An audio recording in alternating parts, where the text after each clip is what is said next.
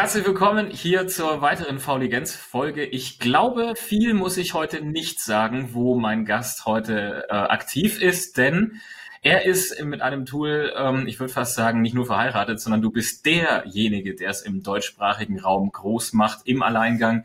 Es ist ein, ja, ein Tool, was über 60, 70 Millionen weltweite User hat und ich glaube, jeder im Online-Marketing kennt's. Dominik von Canva Deutschland. Herzlich willkommen. Ich freue mich schön, dass du dabei bist.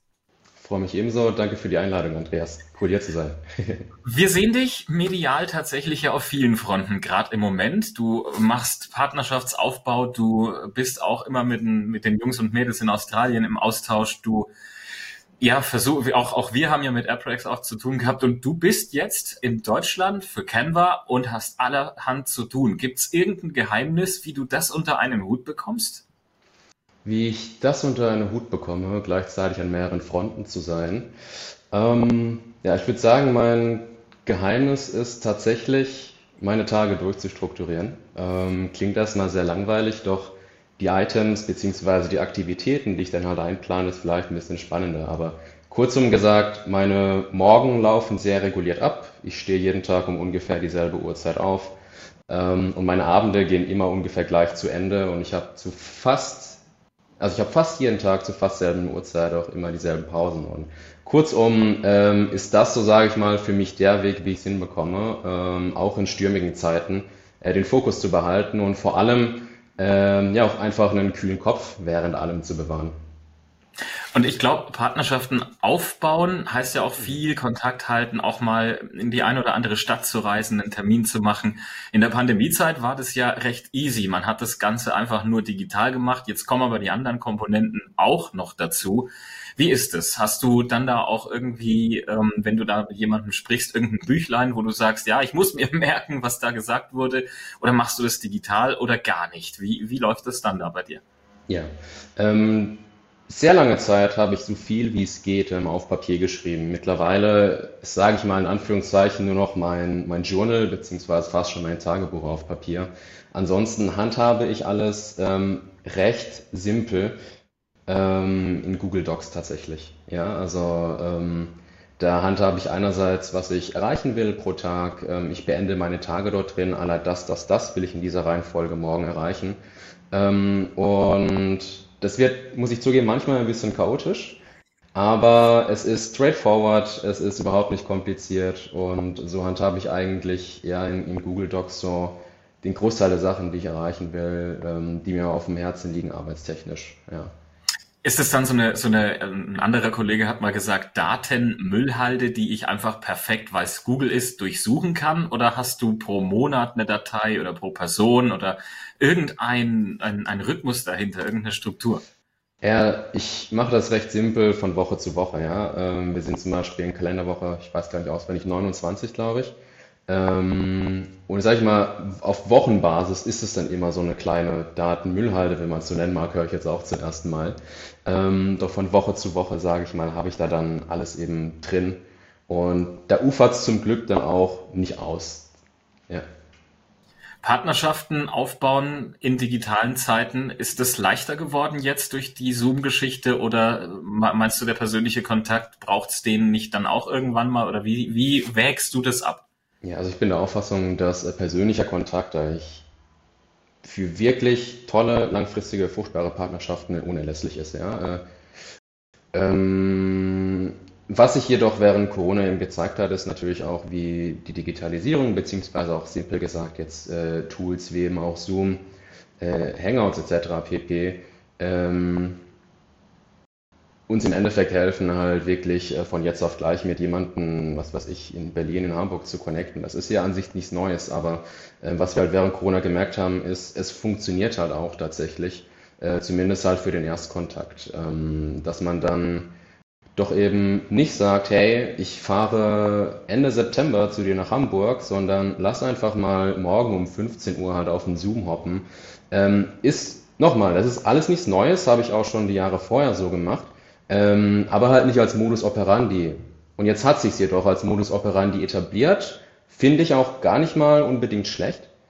Nichtsdestotrotz ähm, mag ich es dann doch lieber hybrid fahren. Dann ist vielleicht der Erstkontakt, die Austragung des ersten Projektes gegebenenfalls rein ja. digital, man hat die Person nie getroffen, selbst wenn sie gegebenenfalls am anderen Ende der Welt lebt. Ähm, doch irgendwann sollte es diesen persönlichen Kontakt halt ähm, eben geben. Und ich finde, da ist es, sagen wir mal, sehr, sehr, sehr, sehr schwer, das auf rein digitaler Basis ähm, so, ja, fast schon intim, so verbindlich, verbindend zu machen, ähm, wie halt eben persönlich, ja. Ist es dein erster voller Remote-Job? Weil ich glaube jetzt nicht, dass du jede Woche in den Jet springst und nach Australien runterhoppst, nur weil da die Kollegen sitzen, oder? Also wie, hast du vorher schon mal was digital remote gemacht oder war das so kaltes Wasser, ich mache das jetzt einfach? Ja, ich habe ähm, letztes Jahr im April angefangen zu freelancen und das war an sich seit jeher von Anfang an ähm, immer digital remote. Ähm, eine Ausnahme, ein Kunden in Heidelberg, ich sitze ja in Mannheim. Ähm, Mannheim-Heidelberg konntest du dann halt immer machen, kurze Bahnfahrt, das ging super. Und doch ansonsten, also ich hatte währenddessen auch ein halbes Dutzend weiterer Kunden, war die Zusammenarbeit ähm, immer fully remote. Und bei Canva geht es natürlich auch nicht anders. Die Kolleginnen und Kollegen, mit denen ich in erster Linie zu tun habe, sitzen in Manila und in Sydney, sechs bis acht Stunden Zeitunterschied. Ähm, das geht natürlich nur remote. Doch da hatte ich dann, sage ich mal, schon mal acht Monate Pi mal Daumen äh, Remote-Erfahrung gehabt. Warst du mal da? Nee, leider noch nicht. Leider noch nicht. Äh, auf die Einladung äh, nach Sydney warte ich immer noch. Ähm, beziehungsweise warten ich und ein paar, ich sag mal, Canva-Enthusiasten, Canva-Enthusiastinnen noch, dass wir da dann Zielbild alle zusammen dann mal nach Sydney fliegen äh, und uns am Strand äh, ein paar Cocktails kennen. Stichpunkt ähm, Partnerschaften, persönlicher Kontakt, klar. Ähm, doch, das blieb bisher noch aus. Freue ich mich aber auch schon. Wobei ich sehr wahrscheinlich, ich bin ja halt philippinisch, das Canva Office in Manila ähm, erst kennenlernen werde, worauf ich mich nicht weniger freue. Ja, cool. Ich meine, äh, gerade jetzt auch Digitalzeiten, Remote-Arbeiten und dann für ein Unternehmen jetzt hier was aufzubauen und Du bekommst wahrscheinlich auch dieses, dieses, diesen ja, Anfragemüll mit, dieses, was sich Social Selling nennt. Mich geht, mir geht es wahnsinnig wirklich auf den Geist. Und jetzt mhm. wollte ich einfach mal, mal wissen, wie, wie viele Leute kommen denn dann auf dich zu und sagen, hey, ganz ehrlich, ich habe jetzt so eine coole Geschichte und ähm, das musst du dir anschauen. Musst du da dein Postfach frei halten oder wie kriegst du das hin, auf diesen sozialen Netzwerken den Müll zu trennen, auf gut Deutsch? Yeah. Und das Wichtige vom Unwichtigen, oder kriegst du solche Anfragen überhaupt gar nicht? Ich bekomme recht viele solche Anfragen, doch das Glück, das ich habe, dazu, na gut, ob das Glück ist, sehen wir gleich. Ähm, viele von denen schicken mir mittlerweile VMs, also Sprachnachrichten. Ja, die schicken mir eine Kontaktanfrage. Ich bin jemand, der, muss ich zugeben, eigentlich alle annimmt, außer es sieht jetzt direkt sehr shady aus, aber gegen einen normalen Vertriebler und eine Vertrieblerin habe ich nichts. Ähm, und was mir sehr oft passiert, ist dann, dass ich halt je nachdem drei bis acht Mal die Woche irgendwelche Sprachnachrichten nach dem Erstkontakt bekomme. Ähm, ich bin jemand, der hört so gut wie gar keine Sprachnachrichten. Auf WhatsApp, ja. das ist auch mein Status. Ich höre Sprachnachrichten nur, wenn sie länger als 30 Sekunden sind. Ansonsten an sich, egal wer es ist, ich werde es mir nicht anhören. Und auf LinkedIn höre ich gar keine Sprachnachrichten mehr. Steht nicht mehr im Status, aber mache ich da genauso. Und dadurch, dass mir 90 Prozent der, ich sag jetzt mal, Social Selling Leuten, die mm. ich weiß nicht was mir andrehen wollen, also ich unterstelle ihnen aber nichts Böses, ähm, mir VMs schicken, habe ich sehr leicht, weil ich einfach nicht darauf reagiere. Ähm, und was sich dann tatsächlich auch oft ergibt, ist, dass ähm, ich denke mal so die Hälfte auch gar nicht mehr ein Follow-up macht. Ähm, das waren dann wahrscheinlich auch die klassischen Spray-and-Pray-Leute, wie ich sie nenne ähm, die halt eben auf so viele Leute wie möglich gleichzeitig zugehen, ohne irgendwas zu personalisieren ähm, und auch keine Follow-ups machen. Und die andere Hälfte hingegen hakt dann doch mal mit Text nach und hey, da kann sich auch das ein oder andere gute Gespräch ergeben. Ähm, ja, doch und mit den VMs kommt man bei mir nicht weit und glücklicherweise nutzen viele von, von diesen Leuten äh, VMs. und du musst dich ja aber dann denselben Problematiken stellen und originell bei der Partneranfrage sein. Beziehungsweise ich glaube nicht mehr, nicht mehr, wenn man dann mal Canva liest und man sowieso damit zu tun hat. Fällt dir, fällt dir das leicht, dann neue Partner zu akquirieren? Gerade auch durch diesen ganzen Selling Bullshit und so weiter? Oder ist es wirklich schwieriger geworden, weil sich die Spreu eben vom Weizen trennen muss? Weil wir haben gemerkt, mhm. wenn wir auf Instagram anfragen, und ich mache das mittlerweile sogar mit meinem privaten Profil, nicht mit AppRex, sondern mit Andreas Papst dann. Mhm. Äh, kommt auch selten was, aber wenn ich eine E-Mail direkt hinterher schicke, dann kommt immer eine Antwort, weil es wirklich was ganz anderes ist und dann schreibt man auf Instagram weiter. Also ganz komisch. Wie läuft es bei dir? Hast du da gewisse Routinen oder Tipps und Tricks? Ja, also ähm, tatsächlich äh, läuft in Anführungszeichen die Akquise sehr, sehr einfach, muss ich zugeben.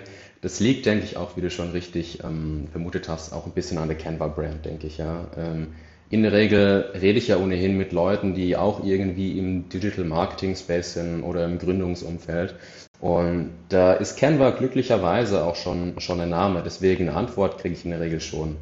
Ähm, doch ganz abgesehen davon habe ich, ich sage mal, jetzt so Januar 2020 auch ähm, meinen Outreach sehr stark vereinfacht ähm, mit der Grundregel, dass ich Leute so anschreibe, wie ich jetzt mit einem guten Kumpel oder gegebenenfalls auch mit dir, Andreas, spreche und halt keinen Sales Pitch daraus zauber. Ja. Mitunter schreibe ich einen Einzeiler äh, mit wirklich nicht vielen Infos ähm, und in meisten Fällen, ich behaupte mal 80 Prozent der Fälle bekomme ich dann halt auch direkt eine Antwort. Gegebenenfalls gibt es ein Follow-up.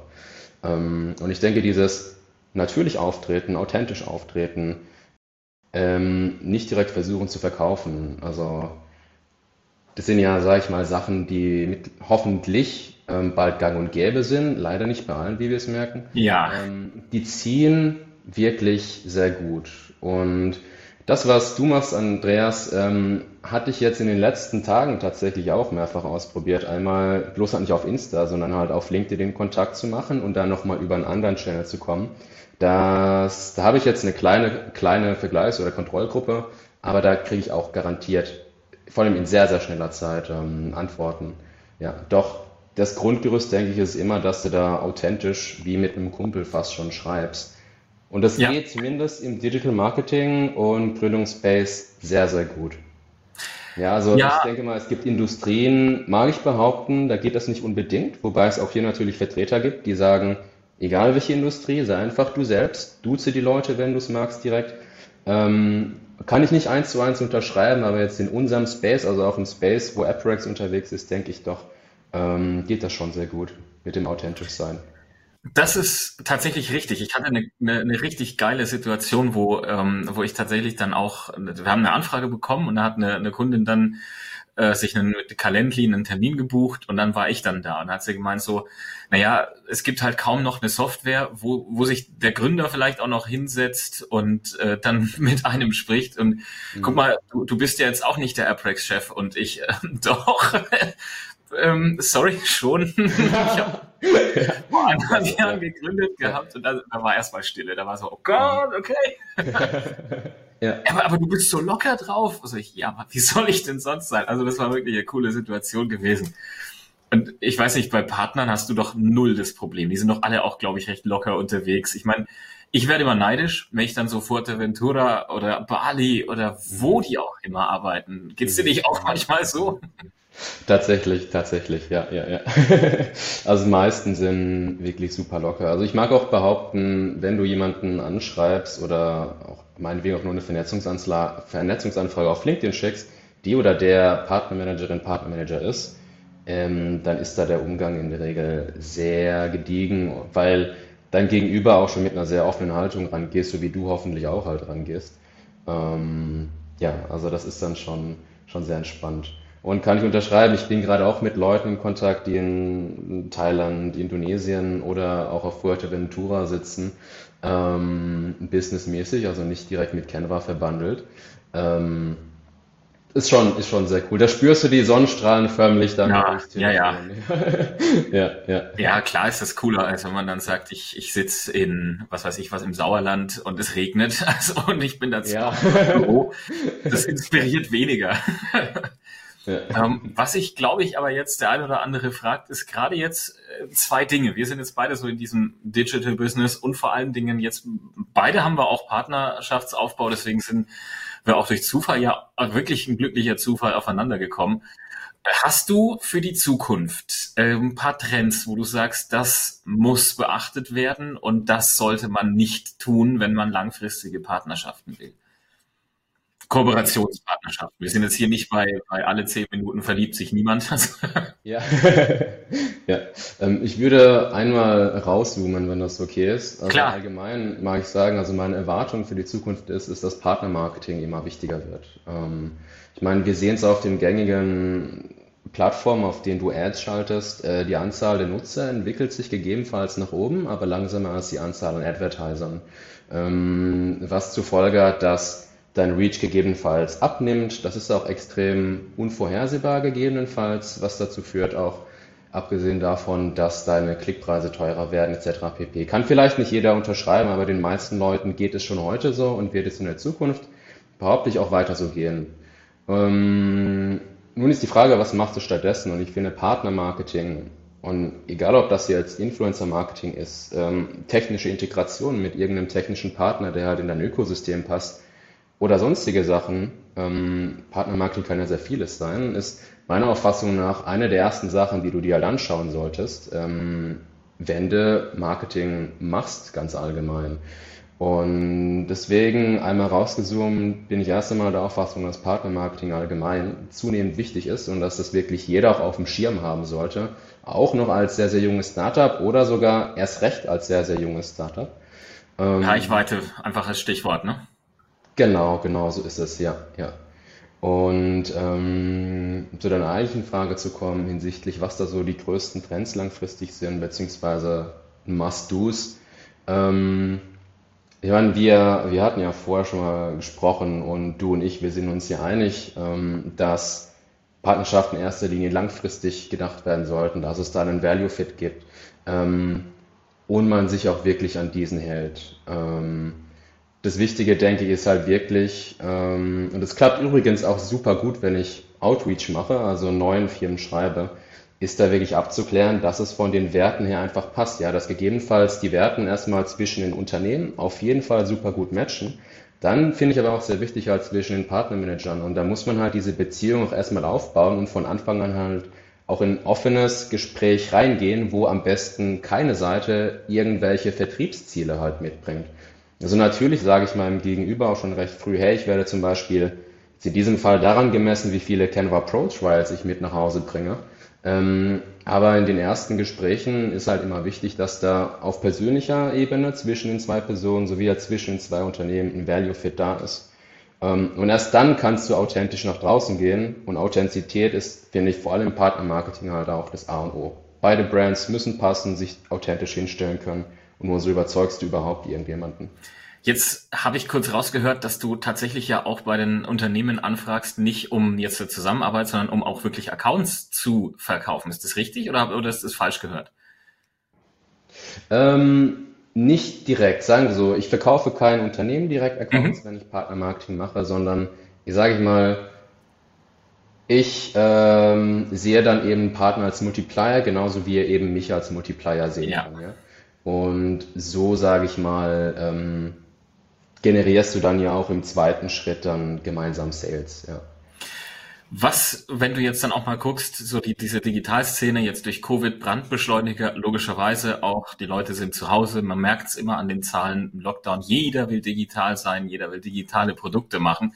Gibt es Trends für dich selber, wo du sagst, das, so wird's laufen, darauf wird man wird in einem oder zwei Jahren auf jeden Fall nicht mehr drum rumkommen und sind vielleicht auch die Kandidaten aus Übersee, Australien oder sonst wo weiter als wir? Das heißt es ja immer, ne? die machen Dinge, die wir in zehn Jahren erst machen.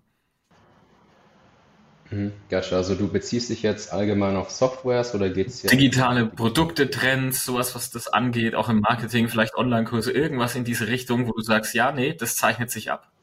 Ja, also ein Space, den ich halt unheimlich hot finde und der, denke ich auch, und das belegen auch schon einige Studien, unheimlich hot bleiben wird, ähm, ist ganz klar die Creator Economy. Ähm, ich meine, einerseits, damit meine ich nicht mal nur, sage ich mal, den klassischen Influencer, der eh schon Persönlichkeit des, öffentlich, des öffentlichen Lebens ist, sondern das kann halt auch jemand sein, die vielleicht auf Instagram, Anführungszeichen nur, ähm, 4.000, 5.000 Follower hat aber von denen dann halt auch 1000 Leute in ihrem Membership-Bereich sind, äh, 2000 Leute ihren Online-Kurs äh, durchlaufen haben, die, sage ich mal, auch schon sehr, sehr gut verdient, aber vor allem auch, sage ich mal, so schon wirklich tatsächlich Influence hat, Einfluss hat. Und dieser Space wird weiter wachsen. Also wir haben vielleicht heute schon das Gefühl, dass es Coaches zu jedem möglichen Thema an jeder Ecke gibt. Ähm, nichtsdestotrotz äh, ist es natürlich nicht so, dass jeder Coach hier erfolgreich wird, aber dass es immer mehr neue Creators, neue Coaches, ähm, neue Business-Influencer geben wird, die ihr Wissen ähm, digital halt zur Verfügung stellen und damit halt ein ganzes Business aufbauen, ja, rund um ihr Wissen und ihre Personenmarke. Und dieser Space wird weiterhin super hot sein. Ähm, ich habe es an mir persönlich jetzt letztens erst gemerkt, als ich mich gefragt habe, hey, was will ich denn eigentlich lernen? Ähm, wo ich vielleicht vor drei Jahren noch gesagt hätte, ich ziehe mir jetzt irgendwelche Kurse auf Coursera, Udemy, whatever rein oder gehe irgendwie, das hatte ich lange im Blick gehabt, ähm, eCornell, also die ja. Online-Universität der Cornell University ist ja auch eine Ivy League Uni wo ich dann zweieinhalbtausend Euro für ein Zertifikat im Bereich Product Marketing Management ausgebe. Ähm, das hätte ich vielleicht vor, vor wenigen Jahren noch gemacht, aber heute gucke ich mir eher an, okay, wer läuft denn so auf Insta rum? Ähm, wem vertraue ich? Wem traue ich wirklich? Also wem schreibe ich auch Autorität zu? Wer hat mir wirklich was zu erzählen, was mich weiterbringt? Ähm, okay, dann gucke ich mir an, was für ein Online-Angebot sie haben. Viele haben halt tatsächlich auch Online-Kurse, irgendwelche Programme. Und so bilde ich mich dann tatsächlich jetzt dann auch weiter und ich denke, das wird halt immer mehr Leuten so gehen. Ähm, ja, wo man fast schon sagen kann, das traditionelle ähm, Universitätssystem oder wie Leute lernen heutzutage wird hier ein bisschen disrupted. Also ich sage das super ungern, aber so ein Shift äh, findet schon statt, wird weiter stattfinden. Ähm, und ich bin da super gespannt, äh, was wir dann noch alles. Und warum sagst du super ungern? Weil ganz ehrlich, ich teile deine Meinung. Ich finde das System einfach wahnsinnig veraltet und überholt. Klar, wir brauchen irgendein System, wo man sagt, naja, Plätze begrenzen, NC, schön und gut, aber was macht denn der typische Student jetzt heutzutage noch? Bulimie lernen. Das war bei mir im Studium wahnsinnig weit verbreitet. Ich fresse es rein und kotze es für einen Moment aus und äh, keine Ahnung, ein halbes Jahr später weiß ich davon nichts mehr. Ja, ja, ähm, kann ich sehr gut unterschreiben, kann ich sehr gut unterschreiben und ähm, ja, also dieser Wandel findet statt und bin sehr gespannt, was sich da noch alles ergibt. Und wer weiß, vielleicht versuche ich ja mal selbst ein paar Schritte in diese Richtung. Partnermarketing und Akquise und Co. wahrscheinlich. Ja, das wäre ziemlich cool von dir zu hören. Ja. bleiben da auf jeden Fall in Kontakt. Und ähm, jetzt heißt ja der Podcast Fauligenz. Es sind natürlich verschiedene Themen. Das ist IT, Digitalisierung, es ist auch das Thema Faulheit dabei. Wir hatten heute mehr auch so in Richtung Partnerschaften, Netzwerken, vielleicht auch das so ein bisschen und, und Trends für die Zukunft. Aber eine Frage darf wirklich, wirklich nicht fehlen. Und das ist so in diese Richtung, gut, du bist sehr strukturiert. Du kriegst es dann quasi hin, dir da irgendwie auch deine Freiheiten zu schaffen. Du hast gesagt, die Pausen sind dir wichtig, in denen machst du was genau, ist die eine Frage. Also wie machst du, was machst du mit deiner freien Zeit, wenn du nicht arbeitest? Oder wenn du wirklich bewusst Kreativität haben willst. Und das zweite ist, gibt's ein Idol unter all denen, die du getroffen hast, vielleicht Kunden, vielleicht Partnerinnen, Partner, wie auch immer, oder Freunde, Familie, Bekannte, wo du sagst, oh ja, das ist eine fauligente Person, wie sie wirklich im Buche steht. Und das ist irgendwie mein Fauligenz-Idol. Gibt's da jemanden? Ja, ja.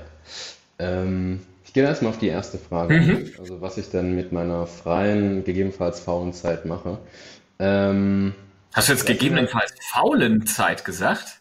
Ja, ja, weil, also erstmal, ich bin gerne faul. Also, mein Gott, selbst wenn ich sehr durchstrukturiert bin, ich habe, kannst du fast schon sagen, Blöcke, wo ich nichts mache, außer höchstens ein Buch zu lesen. Aber es kann dann halt sein, dass ich dann, klingt vielleicht ein bisschen abgespaced, äh, jeden Tag ungefähr 13.30 äh, auf dem Sonnenstuhl äh, oder im Sonnenstuhl auf dem Balkon hocke und nichts mache, außer gegebenenfalls zu lesen und ähm, einen fruchtigen Tee zu trinken zum Beispiel. Ähm, das gehört für mich halt super zu Resilienz dazu. Also ich sag mal, bis ich so ungefähr 19, 20 war, habe ich immer gedacht, Resilienz bedeutet, du musst über dein Limit hinausgehen, du musst weiter powern, du musst weiter Vollgas geben. Heute bin ich aber der Auffassung, ähm, dass Faulheit zu Resilienz halt 100% dazugehört, ja. Du musst rechargen, du musst mal nichts machen, ja. Ähm, wie hieß es in Deep Work von Cal Newport? Ähm, embrace the boredom. gewöhne dich auch mal daran, absolut nichts zu machen, ja, dieses Hintergrundrauschen Ja. mal auszustellen. Und darum Aber mir in diesen Buchlesen ist auch nicht nichts machen. Buchlesen ist tatsächlich wieder Ablenkung, ne? Ist auch wieder Ablenkung, genau. Und ähm, deswegen die Pausen, die ich habe, ähm, ich würde mal sagen, ist fast schon so ein 50-50. Manchmal, ja, fast schon ein 33, 33, 33. Also wenn ich nicht musiziere, dann tue ich wahrscheinlich lesen oder tatsächlich nichts tun. Also liegen, ja, setzen, ähm, die Sonne spüren gegebenenfalls, präsent sein. Ja. Ähm, und das ist so ein Mix, mit dem ich sehr gut fahre. Das Wichtige, also mir ist persönlich wichtig, dass ich auf jeden Fall solche freien Blöcke habe und dass ich mindestens einmal am Tag auch wirklich diese Minuten habe, wo ich halt absolut nichts mache. Und das alles, also aus dem Nichtstun, daraus kommt für mich dann eigentlich die Resilienz, also unter anderem. Aber Das ist wirklich ein Treiber. Und ähm, ja, so, so gestalte ich äh, im Endeffekt dann meine Pausen, ja, gegebenenfalls eben auch diese faulen Pausen. Musik, das ist ziemlich spät. Ich meine, wir kennen uns jetzt noch nicht so lange, aber das ist jetzt ein Thema. Äh, Ich spiele Gitarre, Schlagzeug und Klavier. Was, was, was machst du mit Musik? Bist, bist du dann im elektronischen Bereich DJ oder machst du auch klassisch mit, mit, da muss ich jetzt einhaken, ist, weil vor allen Dingen, es gibt ja auch Energie, ne? Wenn man Musik macht, ist man in einer ganz anderen Welt. Auf jeden Fall. Ähm, also wo ich mich wieder rantaste, ist erst einmal das Thema Klavier. Also ich habe Ja, cool. mir jetzt mal wieder ein, ja gut, ein MIDI-Piano eigentlich ähm, zugelegt, weil ich dann perspektivisch auch produzieren mag. Ähm, also erstmal finde ich mich wieder ans Klavier zurück. Äh, warum sage ich zurück? Also ich hatte auch ein paar Instrumente gespielt. Also im Alter von 13 hatte ich äh, Klavier, Bratsche, Kirchenorgel, Blockflöte und Tenorsaxophon. War recht musikalisch auch eine lange Zeit. Irgendwann ist mir das abhanden gekommen. Da finde ich jetzt gerade wieder zurück, auch einfach, weil ich merke, dass es, dass es sich eben auch in diese andere Welt erstmal schickt, Kreativität gibt, dein Kopf definitiv leer ist. Und da robbe ich mich, robbe ich mich gerade, gerade wieder zurück, sodass ich mich dann auch irgendwann wieder richtig an die Kirchenorgel setzen kann. Wo man auch Oh, sagen wow. muss, Kirchenorgel ist eine sehr, sehr coole Pause, weil du bist in der Kirche, wo es, wo nur du drin bist, ein riesiger Raum, in der Regel leicht dunkel, bisschen kühler, wo nur du drin bist, du hast da wirklich absolut deine Ruhe. Und wenn du an der, Orgel bist, wo du gegebenenfalls 60 verschiedene Register hast, kannst du halt auch wirklich zu 100 Prozent, ich sag mal, deine Emotionen auch ein bisschen ausspielen, ja? Holst du wirklich alle 60 Register raus oder sind es irgendwie nur zwei Streicher? Ähm, Ist ja nicht nur ein Sprichwort, was Pause. ungefähr kommt. Ja. Ja, Wahnsinn. Ja. Was hat dann Glaube für dich dann irgendwie auch eine Rolle oder ist es nur der, der Raum, weil er eben riesig ist und eben auch dieser Nachhall und diese Steinmauern und alles Ja, in erster Linie geht es um das, was du jetzt zuletzt genannt hast, ja. Dieser große Raum, und die Akustik auch, die ne? Akustik, genau, genau. Und gut, wie du auch wirklich dich durch dieses Instrument ausdrücken kannst. Das ist wirklich, das ist einzigartig, mag ich sagen. Ähm, Glaube spielt da weniger eine Rolle. muss Ich ja, darum geht's weniger. dann musst du tatsächlich mal Schlagzeug in einer großen Messehalle spielen, wenn du auf der PA drauf bist. Es gibt nichts Befreienderes, als wenn du da rein, richtig reinhaust quasi und das einfach nur spürst. Das ist, das sind ganz andere Welten. Ja, ja, ja. Kann ich mir vorstellen. Ach Mensch, da, dazu werde ich dich in den nächsten Wochen und Monaten noch das ein oder andere mal ausquetschen. gerne, gerne. Aber Also hast, hast abschließend du zu Hause denn ein, ein Schlagzeug? Und wenn ja, wie spielst du das? Hast du da so eine Silent Box oder wie ist das bei dir? um es in deinen Worten zu sagen, es ist mir ein bisschen abhanden gekommen. Also nicht das Schlagzeug per se, weil das kann man nicht so leicht verlieren bei der Größe, äh, aber die Zeit ist es.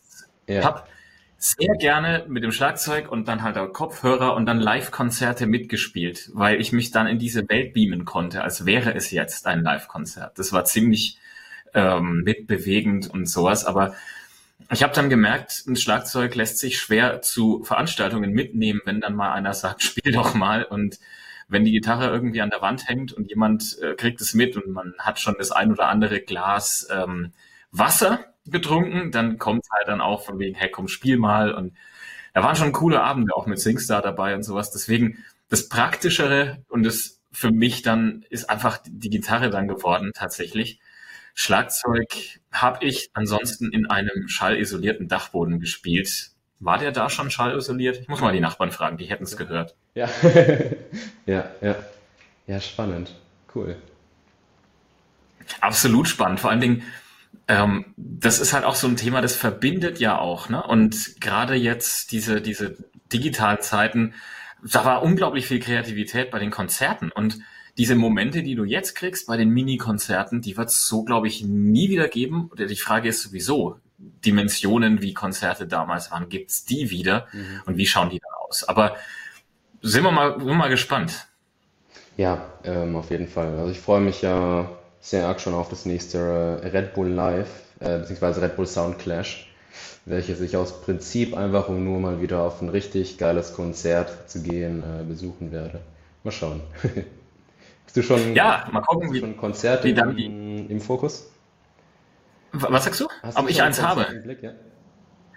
Kann man so schlecht sagen. Also ich habe eine elektronische ähm, Konzertkarte, dann haben wir uns Elton John gekauft, weil wir gesagt haben, ja, mal gucken, so viele Gelegenheiten wird es einfach nicht mehr geben, den mal zu erleben. Mhm. Der wurde jetzt schon zweimal verschoben ja. und ähm, auch so ein Mini-Konzert am Tempelhof Flughafen mit den Ärzten wollte ich mal machen, weil auf einem Flughafen Rollfeld oder wo auch immer das stattfinden wird, das ist, glaube ich, mal was Cooles miterlebt zu haben. Ja, absolut. Aber die wurden jetzt schon mehrfach verschoben. Mal gucken, wann es soweit ist. Ja, mal schauen. Ich hätte nicht gedacht, dass es, an, ja. dass es an so einem Themenfeld jetzt geht. Wir müssen noch eine eigene Folge machen über Musik im Business. Vor allen Dingen, manche verstehen nicht. Ich höre Musik beim Arbeiten. Du auch? Ja, total, total. Ja, ja, ja. Ähm, was also bei mir in erster Linie ich komme recht gut in den Flow. Also in der Regel sind das Instrumentals, ähm, wenn ich schon bei der Arbeit Musik höre. Ähm, da komme ich ziemlich gut in den Flow und krieg's dann auch wirklich hin, sage ich mal, mit hundertprozentigem Fokus dann halt anderthalb, zwei Stunden durchzuarbeiten. Fällt mir definitiv schwerer, wenn ich jetzt entweder nichts höre oder ja, also auch keine Kopfhörer oder so drin habe. Ja. Liegt vielleicht auch daran, dass ich in der lauten Ecke in Mannheim wohne. In der lautesten vielleicht sogar, im, im, im hippen Viertel. Ähm, doch ja, ja okay. Ja, ja. Aber jetzt haben wir Zeit gehabt, nachzudenken über deine fauligente Person. Wer ist es? Magst du es verraten?